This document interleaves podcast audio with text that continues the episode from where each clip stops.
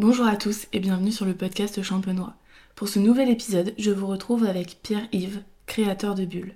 À travers cet entretien, vous découvrirez son métier d'œnologue, son parcours et ses goûts en matière de vin. J'espère que cet entretien sera aussi riche pour vous qu'il ne l'a été pour moi et je remercie encore Pierre-Yves pour son accueil et son témoignage. Je vous laisse avec l'épisode et je vous souhaite une belle écoute.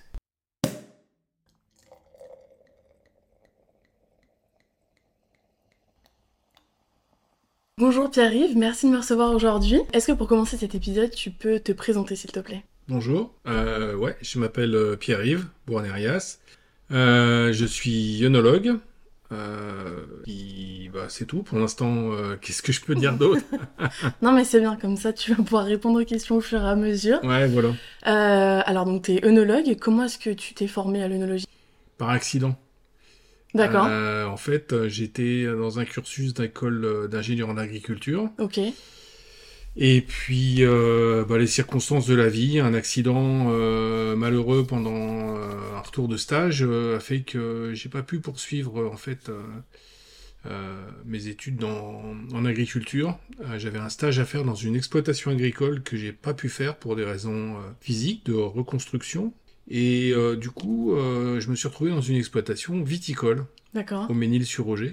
Et, euh, et ben, ça a fait tilt. Voilà, le- la personne qui m'a accueilli pendant ce stage était gravement contagieuse. Et du coup, j'ai vite senti que c'était, voilà, que j'étais aspiré par ce, par ce monde-là et, et je me suis laissé aspirer. Voilà, en fait. Donc j'ai euh, démissionné de mon école, euh, je suis venu faire le DNO euh, à Reims, donc diplôme national d'œnologue, Ok. et j'y suis resté. Voilà. Alors tu te qualifies comme un, œnologue conseil. Quelles sont les différences entre un œnologue classique et, et ta- ton exercice? Alors le métier d'œnologue est un métier relativement vaste et complet puisque ça va de la vigne au vin. Mhm. Euh, œnologue conseil, pourquoi? Parce que en fait, euh, je crois que c'est un vieil atavisme familial. Mes parents étaient tous les deux dans l'enseignement. Et euh, quand je suis sorti du DNO, euh, j'ai fait un, un- un passage dans une maison de champagne. Euh, je sais pas si je peux la citer, euh, si je peux, euh, Bruno Paillard, donc qui à l'époque était une, une petite maison et qui faisait quelques centaines de milliers de bouteilles. Euh, C'était vraiment le début de l'aventure Bruno Paillard. Et euh, j'y suis resté euh, un peu plus de cinq mois en production et ça m'a bien fait comprendre que c'était pas vraiment le, la partie de l'œnologie qui m'attirait, de rester enfermé dans une cuverie et de et d'être uniquement euh, en, en production. Et euh, en fait, voilà, ce, ce côté euh, communication, transmission du savoir m'a vite, m'a vite rattrapé. Quand on m'a proposé un poste en, en œnologie conseil, j'ai accepté aussitôt. Ok. Voilà. Et du coup, quelles sont tes missions au quotidien? Alors quand j'ai commencé en œnologie conseil euh, en janvier 1990, mais on est prié de ne pas tousser,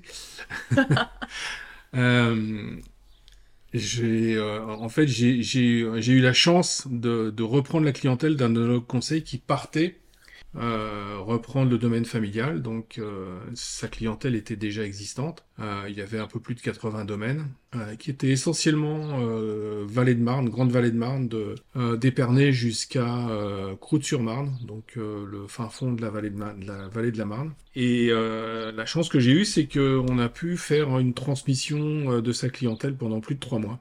Euh, et donc, euh, euh, avant qu'il parte, on est resté ensemble pendant plus de trois mois, et donc il a pu vraiment faire la passation de manière vraiment complète. Et du coup, j'ai pu reprendre sa clientèle de manière vraiment plus facile et, tout en tout en respectant ce qui avait été fait et en, y amenant ma, ma patte petit à petit. Voilà. Et du coup, si on te suit dans une de tes journées type, à quoi ça ressemblerait? Euh, j'ai envie de dire, ça ressemble à rien. Il n'y a pas de journée type pour un œnologue conseil. J'ai- cette chance de de pas savoir ce que le mot routine veut dire. Oui. Donc, euh, il y a, je me souviens pas d'avoir fait deux journées identiques Mhm. l'une après l'autre. Quoi, c'est euh, c'est vraiment la beauté de notre, euh, notre métier. On est, euh, j'ai envie de dire, on fait, euh, on, s'adapte en fonction de, de chaque, de chaque client, de ce qu'ils font, de, de l'état d'avancement des vinifications, voilà, donc, et sachant que, quand je dis vinification, c'est au sens très large du terme. Hein. ça, ça va aussi bien dans des discussions autour d'une nouvelle cuvée que, que des, choses vraiment très terre à terre sur des analyses de vin. Euh, voilà, donc c'est ça peut être extrêmement varié, enfin ça l'est toujours d'ailleurs. Et donc pour, euh, pour les auditeurs qui sont pas champenois et qui savent pas forcément ce qu'est un onologue, comment tu, comment tu définirais ça? Alors moi au début quand on m'a dit euh, l'onologue conseil c'est le médecin du vin, c'est le médecin de famille, j'ai vite trouvé des, effectivement des points communs avec ça. C'est-à-dire qu'effectivement, les, clients nous laissent rentrer un peu dans, dans l'intimité de, de, ce qu'ils font, de, des choses qu'ils partagent avec personne d'autre.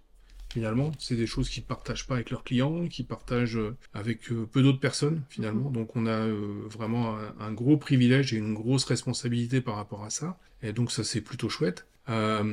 c'est une relation qui se construit euh, c'est pour ça que je reviens sur ce que je disais tout à l'heure par rapport à la passation de la clientèle que j'ai reprise. Ça a été vraiment euh, quelque chose d'extrêmement important parce que la confiance, ça se bâtit pas en, une journée. Donc, euh, moi, c'est vraiment la, confiance que, les gens nous accordent, qui est déjà un gros privilège. Et une fois que, ce lien est, constitué, bah, on avance ensemble et on fait des choses, je dirais, quasiment euh, unique chez chaque, euh, chez chaque, chez chaque euh, client. Je, je, dis même plus client, enfin parce que bien sûr, il y a une relation commerciale puisqu'il y a, c'est, c'est, une relation d'entreprise à la base, mais il y a quelque chose de beaucoup plus fort que ça. Hmm. Et donc ton activité, est-ce qu'elle s'étend uniquement à la Champagne ou est-ce que tu exerces aussi dans d'autres régions viticoles? Alors, j'ai euh, j'ai exercé assez rapidement en dehors de la Champagne, mhm. euh, parce que, euh, et ça c'est un petit message que je lise toujours à mes futurs collègues et mes collègues, je pense que c'est très important de parler une autre langue pour pouvoir ouvrir ses horizons, sortir de, de, de l'endroit où on se trouve. et donc j'ai vite, j'ai vite évolué vers l'export.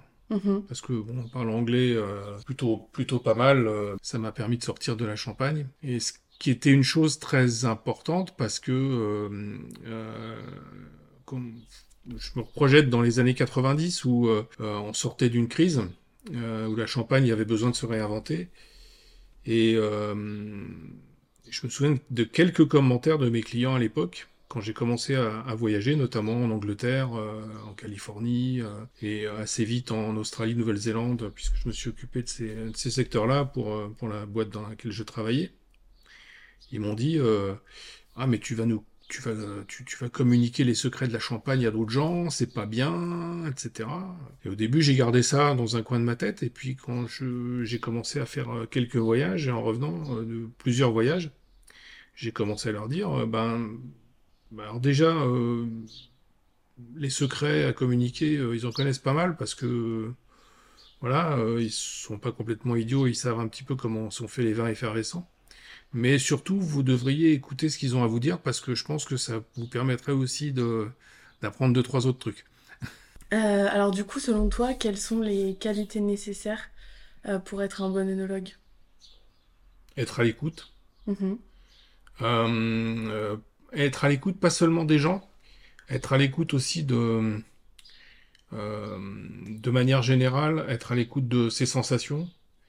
Euh, c'est-à-dire quand on euh, quand on est face à un vin, être à l'écoute du vin, parce que le vin a des choses à nous dire. Donc je pense que ça c'est le premier vecteur qui est important et c'est ce qui est relie en fait la, c'est ce qui fait la relation entre l'onologue et, euh, et, les personnes avec lesquelles il travaille. Euh, c'est le vin, c'est pour ça qu'on est là, tous. donc ça c'est super important. et donc je pense que moi ce côté écoute est, extrêmement, extrêmement important dans un premier temps. Et après être capable de, de mettre des mots sur ses sensations et ensuite ces mots d'être capable de les de les échanger, de les transmettre. Euh, j'ai appris ça euh, de, mon ami australien. Il m'a dit euh, en anglais, il m'a dit Good winemaking is about sharing knowledge. Donc les bonnes pratiques en œnologie, c'est échanger les connaissances. Et je trouve ça, je j'en ai fait un petit peu une, ligne de vie quelque part parce que je trouve ça vraiment important. Et comment on est à l'écoute d'un vin? Euh, eh ben, on est à l'écoute d'un vin euh, déjà euh, en le dégustant, euh, et puis en échangeant avec la personne qui l'a fait, et en essayant de comprendre ce qu'il veut dire à travers ce vin, parce que le vin c'est un message.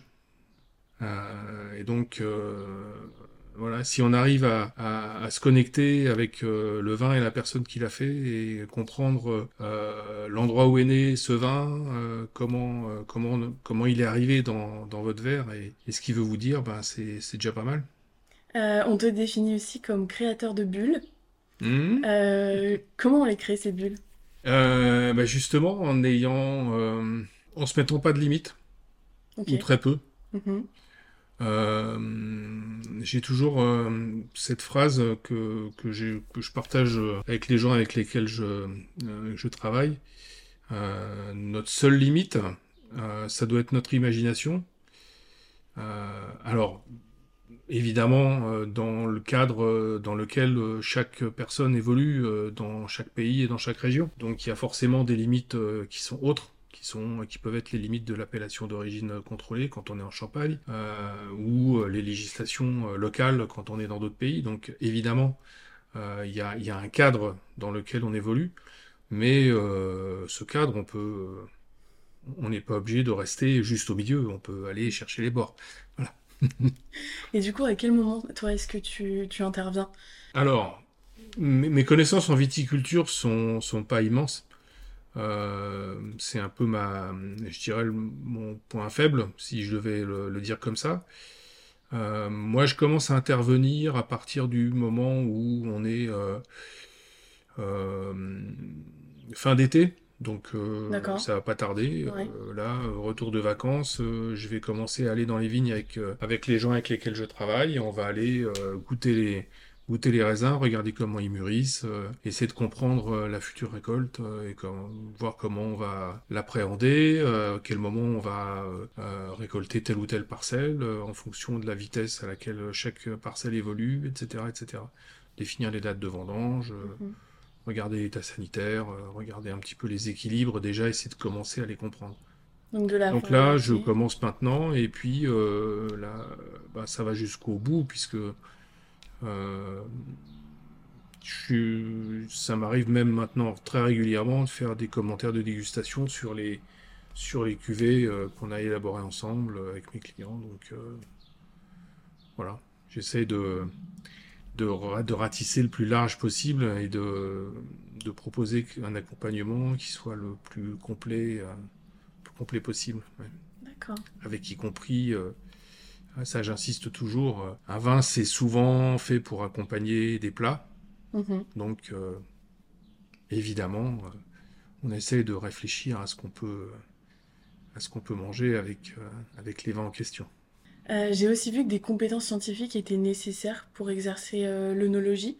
Pourquoi? Mhm. bah Parce qu'il faut comprendre justement cette matière vivante. Donc euh, il faut euh, avoir des connaissances alors euh, en botanique pour comprendre un petit peu le, les, de manière assez l'enseignement de la botanique en, en, œnologie est relativement sommaire, mais après rien n'empêche de, de, se spécialiser. mais c'est un enseignement complet puisque le, alors le DNO pour le rappeler c'est quand même bac plus 5 donc c'est mmh. un c'est un niveau ingénieur aujourd'hui, enfin, équivalent niveau ingénieur aujourd'hui. Donc euh, il y a à la fois de, la botanique, euh, de la géologie, euh, de la chimie, de la biochimie. il y a même des notions un petit peu parallèles type mécanique des fluides, comptabilité, etc., informatique. voilà, c'est vraiment un enseignement très complet aujourd'hui, l'enseignement de l'œnologie. D'accord. alors, quand on, quand on fait des recherches sur le métier d'œnologue, justement, il est souvent résumé à cette phrase L'œnologue accompagne les producteurs dans l'élaboration du vin. Euh, alors concrètement, qu'est-ce que ça signifie? Et surtout par euh, quelles actions ça se traduit? Euh, Accompagner du, ouais, de la vendange, enfin, d'avant la vendange jusqu'au produit fini. Ouais. Et donc les conseils que tu donnes sont évidemment au cas par cas. Est-ce qu'il y a quand même des problèmes, des problématiques qui sont récurrentes? Euh, alors ça dépend. Si on parle de la Champagne, euh, les problématiques euh, récurrentes, c'est pas des problématiques récurrentes, c'est des problématiques nouvelles. D'accord. C'est le changement climatique. Oui. Euh, voilà, c'est des choses qu'on commence à, voir apparaître avec, euh, avec effroi parce que on s'y est préparé. Ça c'est pas une nouveauté le, changement climatique. On, vit avec depuis euh, des années. Euh, malheureusement, euh, bah, on, est, obligé de constater que euh, nos vins sont en train de changer, que les dates de vendange évoluent, que voilà, il y a un certain nombre de choses qui, impactent aujourd'hui les, pratiques œnologiques indirectement, mais on est obligé de réagir. et au, final, on se rend compte que, bah, que nos vins vont, vont changer forcément. Comment on fait face justement à ces changements? Alors, il y a plusieurs façons de le, voir. Il y a la façon, euh, je dirais, euh, collective. Euh, donc, si on se projette sur l'ensemble de, la région, l'ensemble de la Champagne, il y a des organismes interprofessionnels qui se mhm. penchent sur la question. Est-ce qu'ils ont forcément pris les, choses dans le bon angle? Peut-être, peut-être pas. moi, je suis très sceptique sur, sur l'approbation d'un cépage hybride résistant qui s'appelle le Voltis. Je trouve que c'est pas forcément euh, là où j'aurais mis la priorité. Je pense qu'il y avait des cépages euh, anciens, champenois, qui existaient déjà dans, dans l'univers champenois qu'on aurait peut-être pu reconsidérer, comme euh, le petit mélier, qui est un cépage avec une très forte acidité naturelle. Et peut-être qu'on aurait pu se pencher un peu plus sur ce cépage pour contrebalancer l'érosion de l'acidité qu'on constate depuis plus de 20 ans maintenant. Euh, voilà, c'est juste euh, une remarque au passage, mais euh, je pense que personne n'est personne n'est les bras croisés par mhm. rapport à ce, à ce problème. Tout le monde essaye de trouver des solutions. Euh, nous, à notre modeste niveau de nos conseil, on, on, essaye de trouver des, des moyens de donner des, des indications à nos clients euh, en termes de date de vendange pour essayer de ne pas aller trop loin sur, euh, sur des équilibres euh, qui seraient vraiment faussés, sur des acidités trop basses, des degrés trop hauts. on essaie de, trouver aussi des, équilibres dans les vins en, les travaillant de, certaines façons pour, pour qu'ils gardent de l'énergie. on essaie de voir un petit peu, peut-être au niveau aussi des, des différents contenants euh, il y a des contenants aujourd'hui euh, qu'on voit réapparaître euh, ou, ou, apparaître en Champagne, mais aussi dans d'autres régions, comme les amphores, qui sont qui peuvent être euh, qui peuvent être intéressantes. Euh, euh, tout ce qui est contenant avec une forme ovoïde ou sphérique, mhm. ça donne des ça donne des résultats qui sont plutôt intéressants parce que les mouvements de convection permettent un, élevage des vins avec en conservant une, une belle énergie. Donc c'est plutôt intéressant. Ça permet de garder de la de, la fraîcheur dans les vins. Il y a des contenants aussi type wine globe aussi qui peuvent être qui peuvent être intéressants. donc c'est des choses qu'on regarde aujourd'hui et qu'on qu'on étudie euh, pour, euh, pour aujourd'hui et pour, euh, et pour demain. Est-ce que tu peux nous en dire un petit peu plus sur ce cépage hybride, le, vol le Voltis? Alors moi non, je peux pas en dire beaucoup plus parce que j'ai pas j'ai pas dégusté suffisamment de, de vin, donc non, je pourrais pas. Ok, Je pourrais rien en dire. Est-ce que du coup tu Si je peux dire une chose, c'est qu'on a oublié une chose par rapport aux cépages hybrides résistants. Euh, euh, la, promesse des cépages hybrides résistants, c'est justement d'être résistants euh, aux maladies cryptogamiques. Donc, par rapport à ça, on a juste oublié un petit détail, c'est que quand on s'imagine hybride résistant aux maladies cryptogamiques, on dit, on s'imagine que la résistance, elle va rester dans le temps. Mhm. Euh, sauf que euh, moi je travaille avec la Suède depuis plusieurs années maintenant et que euh, en Suède ils utilisent un cépage hybride résistant majoritairement c'est le Solaris. Or euh, les vignobles qui ont plus de 10 ans en Suède euh, voient leur résistance diminuer. Parce que bah, tout simplement parce que la vie trouve toujours son chemin et que euh, rien n'est rien n'est stable dans le vivant. Donc, euh, je pense qu'on va s'apercevoir euh, rapidement, euh, dans les 10-15 ans à venir, que la promesse va pas être tenue. Voilà. Donc ça, faut juste garder ça dans un coin de sa tête et pas s'imaginer que une fois qu'on aura planté des hybrides résistants, on arrêtera les traitements pour toujours. Ok. Voilà. Est-ce que du coup tu suis des formations régulièrement pour adapter ton métier face à, à ces différents changements justement? J'essaye, hum, c'est un peu faute de temps, euh, c'est compliqué, mais Mhm. euh, Il y en a qui sont proposés quand même? sur, spécifiquement sur le changement climatique, il y a des conférences, il y a des choses comme ça, mais euh, de, de manière institutionnelle, non, il n'y a rien pour l'instant. D'accord. Enfin, pas à ma connaissance. Ok. Euh, alors la différence entre un œnologue et un sommelier peut paraître un petit peu floue. Est-ce que tu peux nous expliquer Non, elle est pas floue, elle est pas floue du tout, non? Non, Pour pas moi, pour elle moi. est... Oui, je suis d'accord avec toi.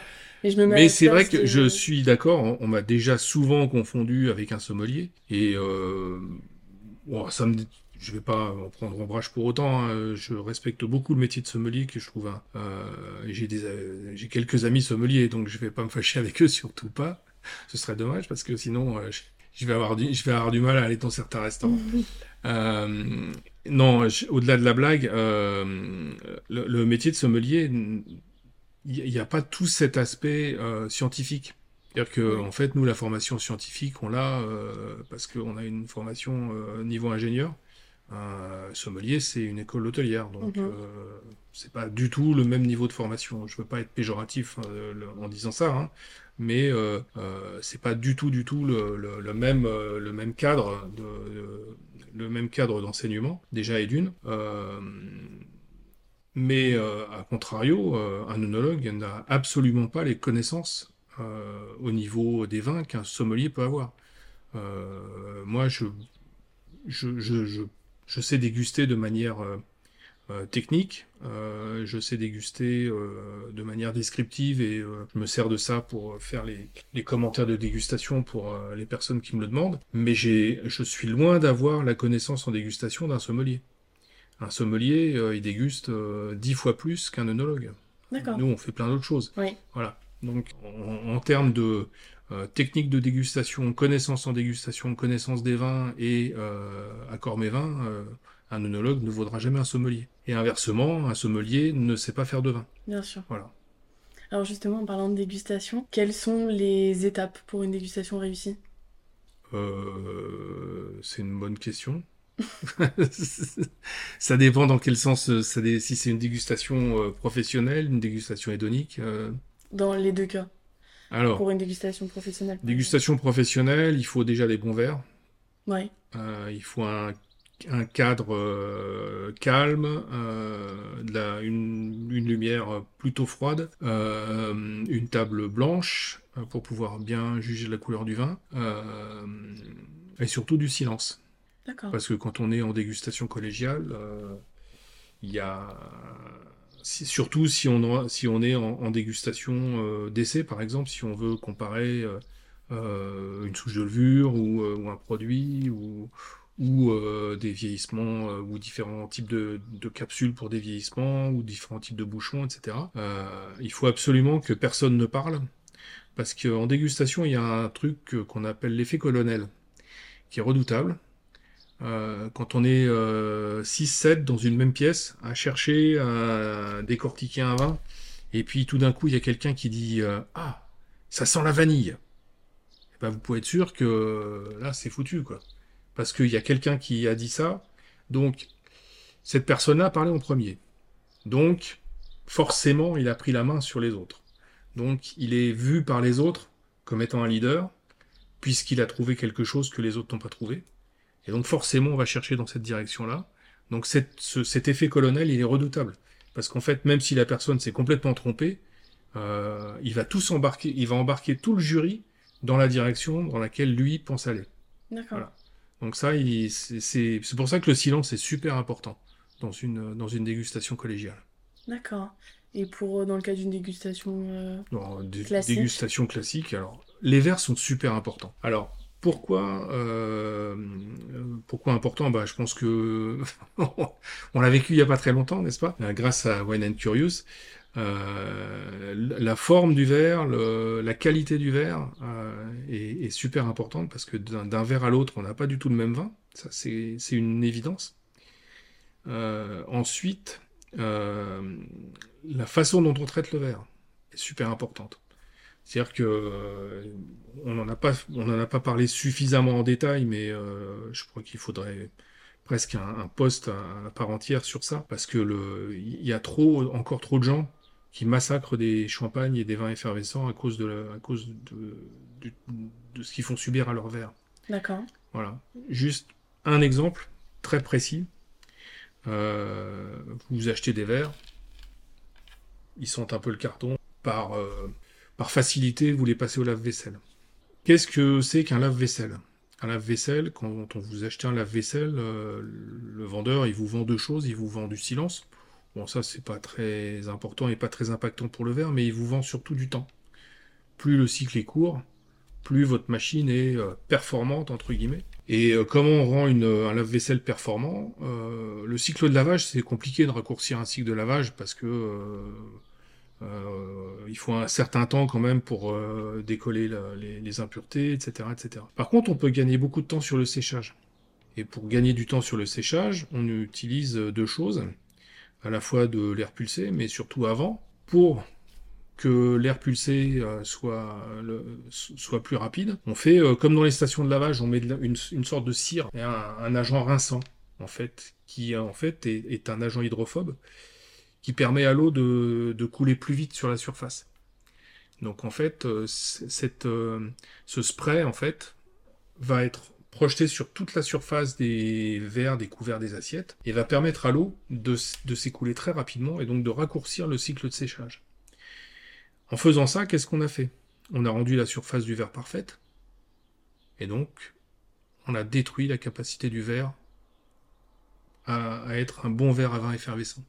Parce que pour être un bon verre à vin effervescent, il faut que le verre ait des impuretés, il faut qu'il ait, qu'il ait des petites micro-fractures, il faut qu'il ait des, des endroits où la poche de, de, de, de bulle va pouvoir naître. Si la surface du verre est parfaite, il n'y a pas de bulle. Donc du coup, on lave ses verres à la main. On ne lave pas ses verres à la main, on les rince. D'accord. On les rince, on met pas de savon, on met rien du tout, on les rince à l'eau chaude et on les sèche avec un chiffon bien propre.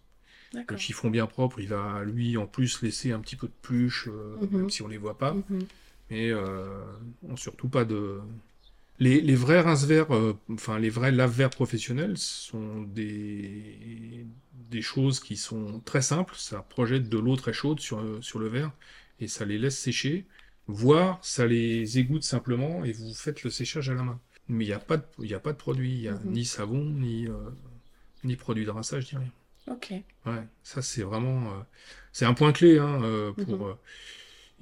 Le, le, premier message que le cerveau reçoit. euh, et ça c'est pas moi qui l'ai inventé, hein, c'est euh, le professeur MacLeod qui était neurophysiologiste hein, qui a qui a très bien dit ça. Il a dit le- la première information que le cerveau reçoit c'est l'information visuelle. Et cette information visuelle, elle va de cette information visuelle va découler tout le reste. C'est-à-dire qu'en fait, quand vous regardez un produit, quel qu'il soit, hein, que ce soit un vin ou un, ou un fruit ou n'importe, si votre cerveau reçoit une information visuelle qui est négative, vous n'allez pas y aller. Vous allez dire Ah, ça me fait pas très envie. Voilà. Si vous avez un verre de champagne qui a une magnifique, euh, un magnifique train de bulle avec une jolie collerette, etc., vous allez dire, Ah, chouette, on va se régaler. Si vous avez un verre de champagne avec des, soit des grosses bulles, soit quasiment rien ou pas de mousse, ça va mal se passer. Quoi. Déjà, ça commence mal, Mhm. même si le vin est super bon. Donc finalement, le verre, il va vous, vous gâcher le plaisir. Et il va en fait déjà détruire la réputation du vin avant que vous ayez commencé. Donc c'est dramatique. Donc c'est là où l'importance du verre, pour moi, elle est euh, majeure. D'accord, très bien. Alors, t'en parlais un petit peu tout à l'heure, t'as été en charge du réseau IOC en Australie et en Nouvelle-Zélande Ouais. notamment. Euh, alors, est-ce que tu peux nous expliquer ce qu'est l'IOC et, euh, et quelles étaient tes missions?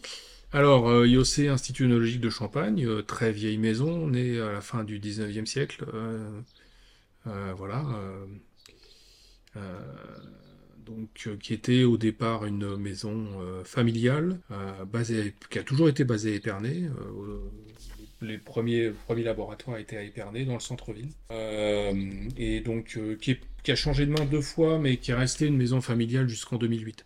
Euh, la mission principale de, cette entreprise, c'était d'accompagner les vignerons champenois au travers de leur vinification, en leur proposant euh, des services d'analyse via un laboratoire, euh, de conseil via des œnologues conseils,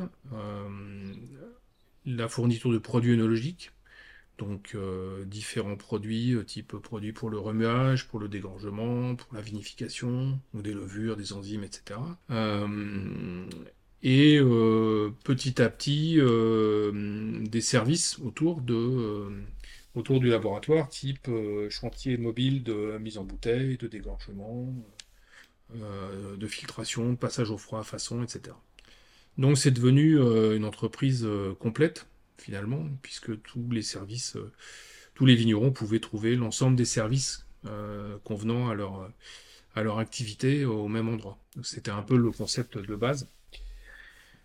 Et puis, euh, ben, euh, à vrai dire, ça c'est, ça a bien marché. euh, donc, forcément, il y a d'autres régions qui se sont, qui se sont intéressées à ce type d'activité, notamment dans le Val-de-Loire, à Saumur. Euh, euh, une personne de, de Saumur qui était en train de développer ce type d'activité s'est rapprochée de l'Institut. Et ça a été le premier pas de l'Institut à l'extérieur de la Champagne. Ça a été dans le Val-de-Loire. Ensuite, euh, dans, à la fin des années 90, euh, sous l'impulsion euh, d'Éric Petitjean, il y a eu une extension de l'Institut œnologique à l'extérieur de la Champagne via des achats de laboratoires. En fait, tout simplement, l'idée était de, d'utiliser notre expertise et notre savoir-faire pour les autres régions qui produisaient du vin effervescent. Mais en même temps, euh, comme euh, faire un vin effervescent, finalement, c'est faire deux fois des fermentations, on s'est dit, euh, ben, puisqu'on sait faire deux fois des fermentations, on sait les faire une fois. Donc, euh, on a vite euh, aussi étendu notre, notre savoir-faire aux autres types de vinification, vin blanc, vin rosé, vin rouge. Euh, et donc, euh, l'offre s'est étoffée euh, au fur et à mesure de ces acquisitions de laboratoires là aussi avec des échanges de savoir-faire régionaux, etc., etc. Voilà. Ensuite, enfin non, pas ensuite, quasiment dans le même temps, se sont mis en place des, des réseaux de revente à l'étranger, via des, euh, euh, ententes euh, commerciales, via des entreprises qui étaient sur place. Et donc, ben, petit à petit, on a été amené, nous en interne, parce qu'il n'y avait pas. au, départ, on était une petite équipe. Donc, on a été amené à, à bouger rapidement pour essayer de, développer ces réseaux extérieurs, puisque euh, il fallait aussi euh, ben, porter la bonne parole, euh, transmettre le savoir-faire, expliquer aux gens qui était l'Institut, qu'est-ce qu'on faisait, qu'est-ce qu'on pouvait offrir en tant qu'expertise, produits œnologiques, etc., comment, comment bien s'en servir, etc. Donc moi, parlant anglais couramment, j'ai été amené à me déplacer bah, depuis de 80, fin 97, début 98, jusqu'à 2012, euh, je me suis occupé de, l'Australie et de la Nouvelle-Zélande. Euh, je suis allé plusieurs fois en Afrique du Sud, en Californie. euh, je m'occupais aussi de toute l'Europe centrale, euh, enfin ex-Yougoslavie plutôt, Slovénie, Croatie, etc. Voilà, j'ai Chouette. Ouais. Après, j'ai eu des clients en Inde, en Thaïlande, enfin voilà, dans des pays un peu exotiques. Euh, J'ai fait du, j'ai été amené euh, un petit peu par hasard à travailler sur un projet de boisson fermentée à base d'eau de coco aux Philippines. Euh, voilà, donc je suis allé euh, passer quelques jours là-bas pour, euh, pour suivre le projet. euh, Sympa. voilà, c'était ouais, assez rigolo. Non, mais comme quoi, encore une fois ce que je disais tout à l'heure, euh, faut pas se fixer de limite, quoi. Mhm. Euh, à partir du moment où, où on sait faire fermenter du raisin, euh, on sait faire fermenter euh, toute autre euh, euh, boisson où il y a du sucre et de l'acide. Donc, les dernières années où j'étais à l'IOC, je me suis spécialisé dans le cidre. Donc, j'ai fait plusieurs conférences sur le cidre, la production du cidre, notamment en Russie. voilà, donc. Pourquoi cette spécialisation justement? Parce que j'aime les pommes. ok. Voilà. Et que je pense, et je, pense que le, cidre est une boisson d'avenir. parce que c'est une boisson qui est, qui est vue par les consommateurs comme quelque chose de naturel même si c'est totalement faux. Mais la pomme est un fruit qui a une image ultra positive vis-à-vis du consommateur. Euh, c'est une boisson facile à boire, euh, parce que facile à identifier. Tout le monde goûte du jus de pomme ou du cidre. Il sait que, il sait que c'est fait avec de la pomme. Euh, c'est une boisson qui est faible en alcool la plupart du temps, donc c'est complètement dans l'air du temps. c'est facile à produire, assez facile, on va dire. Quand on va faire de la qualité, c'est pas si facile, mais euh, c'est relativement facile à produire. Et, euh, c'est pas très cher. Parce que des pommes, ça coûte pas très cher à faire, à faire pousser. Donc euh, c'est vraiment dans l'air du temps. Je me suis rendu compte de ça, comme je suis allé en Angleterre depuis, depuis 1993, jusqu'il n'y a pas si longtemps. quand on va dans les pubs en Angleterre, il y a un truc qu'on remarque ou pas, mais moi je l'ai remarqué tout de suite quand vous allez euh, commander une bière au bar, il y a en général, euh, ils aiment bien les choses à la pression, donc euh, il y a toujours 6-8 robinets. il y en a toujours au moins 2 ou 3 qui sont des, robinets de pression à cidre. Donc il y a entre un quart et un tiers de ce qui est servi à la pression qui est du cidre, et pas de la bière. Et quand on regarde un petit peu la consommation de cidre en Angleterre et dans les pays anglo-saxons, c'est immense, c'est énorme. C'est des volumes considérables. Ah oui. Ouais.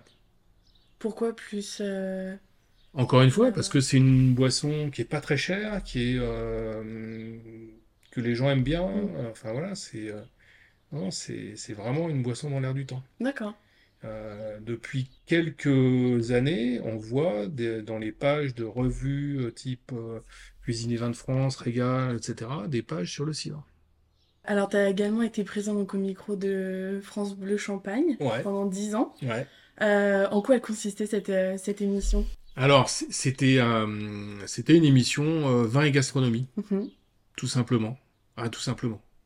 On a fait des choses un peu bizarres, mais en fait, l'idée de départ, euh, j'avais un ami caviste euh, qui, qui, habitait, moi à l'époque j'habitais dans le centre-ville de Reims, et donc j'habitais pas très loin de, de la station de France Bleu qui était à côté de la gare de Reims. Mhm. Et euh, un caviste du centre-ville me dit, je le connaissais bien, on se voyait régulièrement pour une raison bien évidente puisque j'allais acheter du vin chez lui. et il me dit, ah tiens, dimanche prochain, est-ce que tu peux me remplacer? J'ai un empêchement, je fais de la radio, il m'explique un peu. Je dis, bah oui, avec plaisir. Donc, euh, me voilà parti euh, dans le studio avec euh, deux, trois bouteilles, et puis voilà, je fais connaissance avec l'équipe. Et puis, ça s'est reproduit une fois, deux fois. Et bon, les gens étaient super, enfin, c'était vraiment une équipe géniale. Et donc, comme en plus, la personne qui m'avait mis le pied à l'étrier, lui de toute façon souhaitait pas continuer pour des raisons personnelles, euh, bah, tout naturellement, euh, j'ai pris, le, pris le relais. Et on a commencé à faire des choses bah, de plus en plus pointues, précises. Enfin voilà. ça restait du, de l'émission grand public. Hein, mhm. C'était une émission en direct. alors au début, ça a commencé 9h-11h. Donc 9h-11h, c'était un peu compliqué parce que commencer à déguster à 9h le dimanche matin, c'était un peu les gens étaient encore dans le croissant, dans le café croissant, ça, ça matchait pas trop. Et après, c'était 10h midi, mais on avait toujours 2 heures en direct. D'accord. Et euh, en fait, à chaque fois, euh, il y avait un thème. Alors, au début, on est resté sur, le, sur, sur des thèmes régionaux.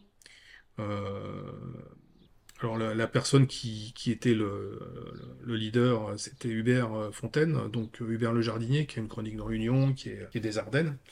Et donc il avait cet ancrage ardennais euh, très très terroir euh, qui était qui était vraiment chouette. Euh, dans l'équipe, il y avait Jacques Rouchaussé, qui est devenu euh, le président des maraîchers de France, un boucher charcutier euh, des Ardennes, qui était un ami d'Hubert, et un restaurateur, un chef qui, venait de temps en temps. Il venait pas tout le temps. Et moi qui, qui apportais la partie vin. Donc à chaque fois, on discutait à la fin, des émissions, une fois que les micros étaient coupés, on disait qu'est-ce qu'on fait la semaine prochaine, etc. Et puis petit à petit, on s'est dit, bah faut pas, voilà, ça ronronnait un peu, donc on s'est dit, on va essayer de faire des choses un peu d'aller un peu plus loin. Donc déjà, on, s'est vite rendu compte qu'il fallait faire des choses qui parlaient aux gens, qui étaient euh, fallait parler simple. Mhm. Euh, l'exemple nous est venu d'une émission qu'on a fait sur le champagne euh, pendant le marché de Noël à Reims. D'accord. où on a envoyé deux, deux, gars de la station avec un micro sur le marché de Noël en leur disant vous posez une question très simple aux gens euh, ils sont partis une demi-heure hein, euh, avec la question, c'était est-ce que vous savez comment on fabrique le champagne, oui ou non? Et la réponse est revenue avec plus de 75% de non. Donc euh, voilà. là, ça nous a bien calmé. On s'est dit bon, il faut peut-être qu'on révise un peu nos, le niveau de, de, notre discours et qu'on descende d'un étage, sinon on va perdre les gens. Et, et donc voilà, ça, ça, ça, nous a été vraiment utile. Euh, ce, petit sondage. Et puis après, euh, on s'est dit euh, qu'une émission, c'était aussi vivant si on n'était pas tout seul. Donc on a commencé à faire venir des gens. Du public Ah non, non, des, invités. D'accord, ok. Alors, je me souviens d'une émission qu'on a faite qui était, qui a, été, qui était amusante. On a fait venir un gars qui avait un, restaurant vietnamien qui, qui, est fermé maintenant, qui s'appelait Le Palanquin rue Chanzy, en face du conservatoire. Et euh, donc, il nous a parlé de sa cuisine. Et en fait, il nous a parlé de sa vie. Et donc, il nous a parlé de, son enfance au Vietnam. Euh, euh, enfin, c'était. je l'ai sur. J'ai l'enregistrement de cette émission. C'est. C'est une grande tranche de vie. Mm. C'était énorme. On a fait une émission, alors une émission exceptionnelle de 3 heures, de 9h à midi, où on a déplacé le studio dans le pressoir chez Jérôme Dehour pendant les vendanges. Donc euh, on entendait les caisses, on entendait les pressoirs. Euh. Donc voilà, pareil, j'ai gardé cette émission, elle est géniale. Super. Et il y avait Jacques Chaussé qui était venu avec une gamelle de potée champenoise et on a fait la potée champenoise en direct. Ah, voilà. Et après, on a fait des trucs carrément barrés. Comme moi, je, voyageais pas mal et puis je rencontrais pas mal de monde. J'ai fait venir des gens de l'étranger. D'accord. Voilà. Bien. Donc j'ai fait venir des Slovènes, des Croates, des Italiens qui sont venus d'Émilie-Romagne avec euh, le balsamique, le parmesan, enfin une émission de, ouf. Et je crois la pire, la pire, c'était la plus drôle. Euh, j'avais un ami suisse que j'avais rencontré dans un concours de dégustation. Et on était dans le Valais. Euh, et donc on était chez des vignerons, agriculteurs. Euh, enfin, ils faisaient tout eux-mêmes. Ils faisaient. Donc ils avaient leurs vaches. Ils faisaient donc leur, leur, leur fromage à raclette et d'autres fromages. Ils avaient leur fumoir, ils faisaient leur charcuterie. Et ils avaient leur vignoble, ils faisaient leur vin. Et là, pendant le, on était en train de casser la croûte, on faisait une raclette euh, dans les dans les alpages, hein, face au Cervin, enfin le truc, truc de dingue. Et là, après deux trois bouteilles, je dis, euh, vous viendriez euh, un dimanche en Champagne me faire une émission en direct? Soit on vous interroge. Et les gars, ils me disent, bah, vous pouvez pas faire une émission au téléphone, on va venir. Et donc les mecs sont venus dans le studio de Suisse avec mon pote, deux gars, donc les deux frangins, avec leur saucisson. Et on a fait une raclette dans le studio. Alors j'en ai entendu parler pendant plusieurs jours. parce que euh, le studio était quand même euh, un lieu euh, où se passait d'autres choses. Et donc, ça a senti la raclette pendant une semaine. Et donc, les, les gars m'en ont parlé pendant pas mal de temps. C'était très drôle. Et donc, déjà, on a commencé à faire, quand on a fait, fait chauffer la gamelle de pommes de terre, euh, dans le studio, ça a fait de la vapeur, ça a déclenché l'alarme incendie. Donc on l'a mise dans le sas à l'entrée. Et après, ça s'est bien passé. Mais c'était un grand moment. Ça en fait des souvenirs. Ça fait, c'était un grand moment de radio, ouais. eh ça, ça, ça a l'air sympa. C'était pas mal. C'était pas mal. Alors, tu parlais de, concours internationaux tout à l'heure. Ouais. Euh, donc, tu es juge international dans différents jurys. Alors, en quoi ça consiste des, concours internationaux? Alors, euh, bah, des concours internationaux, il y en a un certain nombre. Euh, en France, il y en a plusieurs qui sont. alors, il y a le concours des Ligères, il y a le concours, il y a Chardonnay du Monde, il y a Effervescent du Monde, il y a le concours des vins de Mâcon, il y a le concours du Salon de l'agriculture. D'accord. Voilà, qui est pas, enfin, qui est pour moi une, pas tout à fait un concours. Mais ça, c'est un autre problème, question d'organisation. Euh, et puis il y a des concours internationaux type euh, One Challenge, euh, International One and Spirit Competition, Decanter, le concours mondial de Bruxelles, qui est lié au groupe Vinopress en Belgique, plus quelques concours après plus régionaux. dans différents enfin, régionaux et, internationaux dans le sens où ils sont plutôt liés aux pays qui les organisent. D'accord. Il y en a un dans les Balkans, il y a International Balkan Wines, il y a, enfin, il y a pas mal de, concours euh, qui sont moins connus. Mais euh, il y en a, euh, si, on veut s'amuser, on peut passer sa vie à être juge, en fait. Parce que, alors, pas tous les concours, mais la majorité des concours invitent les juges. D'accord. Ouais. Ok. concours mondial de Bruxelles, par exemple. là, j'étais cet été, début juin. j'étais en, sur la côte amalfitaine, voilà, à, Gérola, donc euh, tout près de Naples, euh, très jolie région, euh, dans une école hôtelière, donc pendant quatre jours. Et donc j'étais invité. Billet d'avion, hôtel, restaurant, tout est, tout est pris en charge par le concours. Et sur place, comment, comment ça se passe du coup Alors, euh, donc ça c'est la partie organisationnelle euh, euh, pour les juges, et la partie dégustation en elle-même se passe par jury de 5 personnes en général. c'est à peu près la norme hein, dans tous les concours. avec une, une, grille de notation qui est validée par, par l'OIV, c'est une grille de notation à 100 points. Euh, et donc on a un certain nombre d'échantillons à déguster dans la matinée. Euh, alors certains concours euh, sont un petit peu ambitieux et donc ont dû revoir un petit peu leur, organisation. Ça a été le cas du concours mondial de Bruxelles. Jusqu'il y a 5 ans, on faisait une seule session. et là, il y avait 9000 échantillons à déguster sur 4 jours. avec on était 450 juges. Euh, c'était très lourd euh, et on dégustait euh, pratiquement 60 échantillons dans la matinée, c'était un peu trop. Donc ils ont scindé en fait en plusieurs sessions. Il y a une session vin rosé, une session blanc et rouge et une session vin effervescent. D'accord. Donc voilà, et là, là où j'étais sur la côte amalfitaine, c'était la session vin effervescent.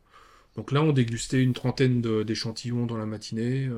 donc la cadence était très raisonnable et c'était ça permettait de bien, de bien déguster et, de, bien juger les, de bien juger les vins. Et on est euh, euh, évalué après coup. C'est-à-dire que chaque, euh, chaque juge reçoit, j'ai pas encore reçu, mais je vais pas tarder, chaque juge reçoit son positionnement par rapport au jury et par rapport à l'ensemble des jurys. D'accord. Donc on a nos, nos moyennes, nos écarts types, on sait si on a bien jugé on sait où on se situe quoi, par, rapport par rapport au jury, par exemple, si on était au-dessus ou en dessous, euh, si on était sévère, trop sévère, pas assez sévère, etc. D'accord. Et quels critères on peut retrouver sur ces fiches de notation? Euh, C'est les critères habituels, hein. c'est euh, visuel, olfactif, gustatif mhm. et harmonie générale du vin. Donc ça, c'est la grille de, de l'OIV à 100 points, tout simplement. Ok, d'accord. D'accord. Est-ce que tu as le souvenir d'un vin qui t'a particulièrement marqué ou surpris? Pendant une session, justement?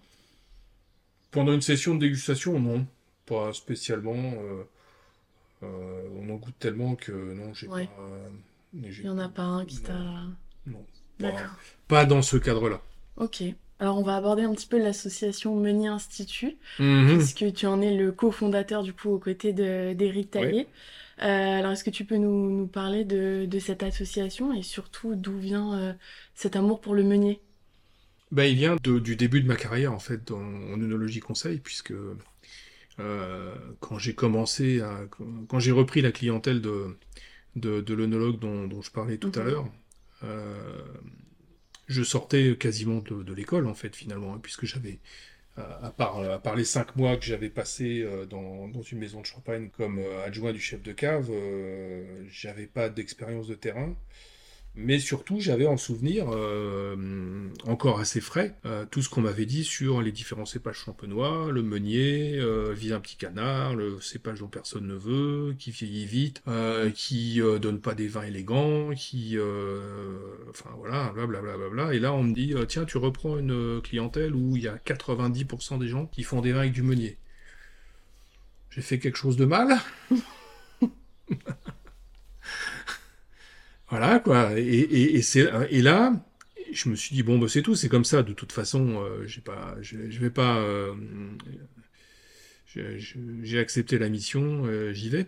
Et, et, et, en fait, euh, bah, très rapidement, je me suis rendu compte que on m'avait menti en fait, que le meunier était pas du tout ce vilain petit cépage qu'on m'avait décrit avant.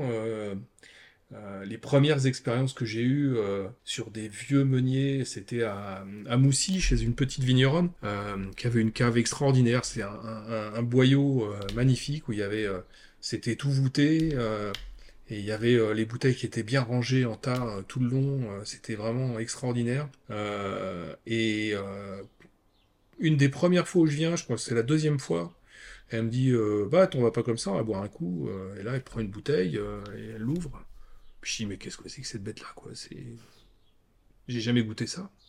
Elle me dit, oh, c'est du 73. Je fais du 73 de quoi? Elle me fait, bah, euh, c'est du... c'est mon... c'est mes vignes, euh...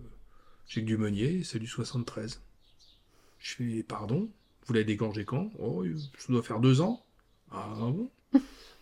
Je dis, bon, il y a un truc qui m'a échappé, ou bien? Et ça a commencé comme ça. Et, donc ça, ça, a été vraiment le, truc qui a fait, qui a, dégoupillé dans ma tête, quoi. Où là, je me suis dit, euh, finalement, euh, ah quand le meunier il est, traité euh, comme il faut, il peut faire des vins euh, de garde extraordinaires.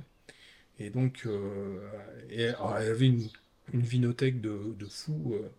donc à chaque fois, comme elle a vu que j'aimais ça, à chaque fois, elle me sortait un millésime différent. Quoi donc euh, 60, 50, euh, voilà. Et donc après j'ai redécouvert, j'ai découvert. Alors en fait, pour la petite histoire, dans cette région, dans ce dans, dans ce, ce coin particulier de la Champagne, il y avait des gens qui avaient planqué beaucoup de bouteilles euh, pendant l'occupation. Mhm. Et donc il y a beaucoup de bouteilles qui sont qui ont échappé euh, aux Allemands. Et donc il y avait des bouteilles bien plus anciennes ont été conservés par, euh, pas mal de, gens dans, ces villages-là, à Pierre-Moussi. Euh, pas seulement, mais Pierre-Moussi était vraiment connu pour, euh, pour ses vieux meuniers, notamment grâce à José Michel. Et j'ai eu la chance de goûter des meuniers des années 20, des trucs remarquables, quoi. Donc là, on se dit, bon, ok, il se passe un truc. Et donc voilà, de fil en aiguille, je garde ça dans, dans un coin de ma tête.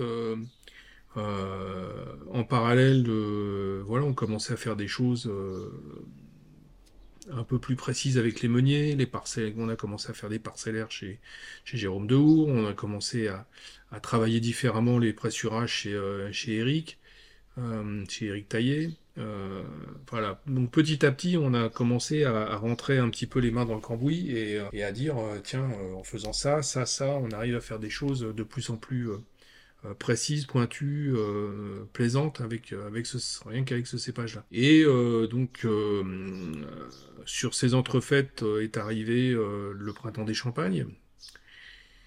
Et donc on, une année, deux années, trois années avec Eric, on s'est dit bah, on n'est pas plus idiot que les autres. Pourquoi on n'intègre pas le, le, printemps des Champagnes en créant un groupe qui qui permettrait de, de, de représenter le meunier et de voilà. Donc voilà, c'est parti comme ça. C'était en quelle année? 2015. D'accord. Mm. Ok. Et donc, euh, donc, la mission principale de, de ces associations, c'est de promouvoir le meunier. Ben, le promouvoir, le défendre, euh, en parler, euh, voilà. Ouais. Et justement, vous qui avez beaucoup voyagé, est-ce que est-ce qu'il y a un vin étranger qui que vous aimez particulièrement, ou en tout cas, oui, une référence particulière? Ouais, c'est un souvenir, un souvenir de voyage. Euh, enfin, j'en ai plusieurs des souvenirs de voyage, mais euh, je, je, me souviens, de, on n'y allait qu'une fois avec, euh, avec mon pote australien. On est allé dans, quand on était dans la Margaret River.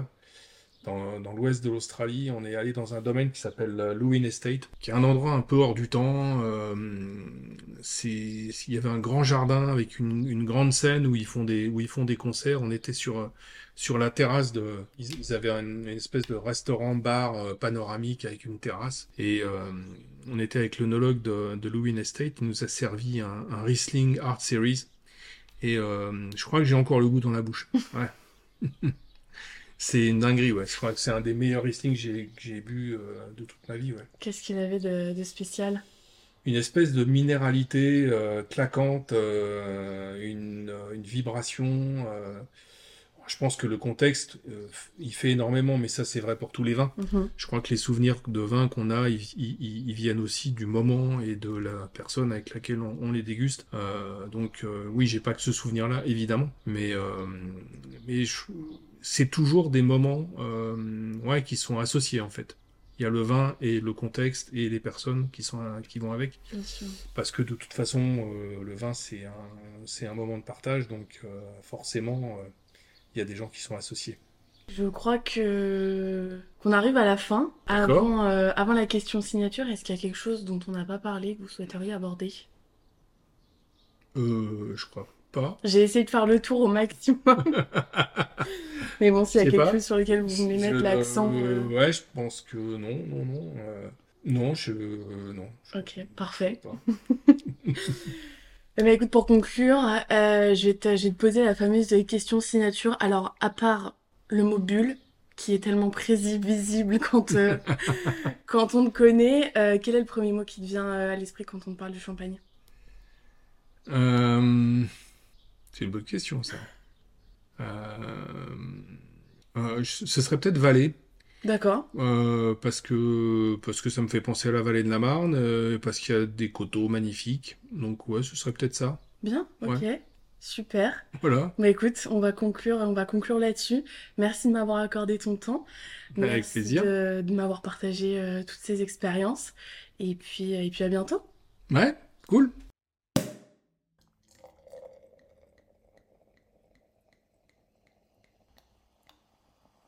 C'est maintenant la fin de cet épisode, merci d'être resté jusqu'ici. Vous retrouverez toutes les informations de ce dont nous avons parlé dans les notes du podcast. N'hésitez pas à vous abonner, à activer la petite cloche pour recevoir la notification des prochains épisodes et à nous faire part de vos retours sur nos réseaux sociaux, at le podcast champenois. Je vous donne maintenant rendez-vous dans 15 jours pour découvrir le prochain invité. À très vite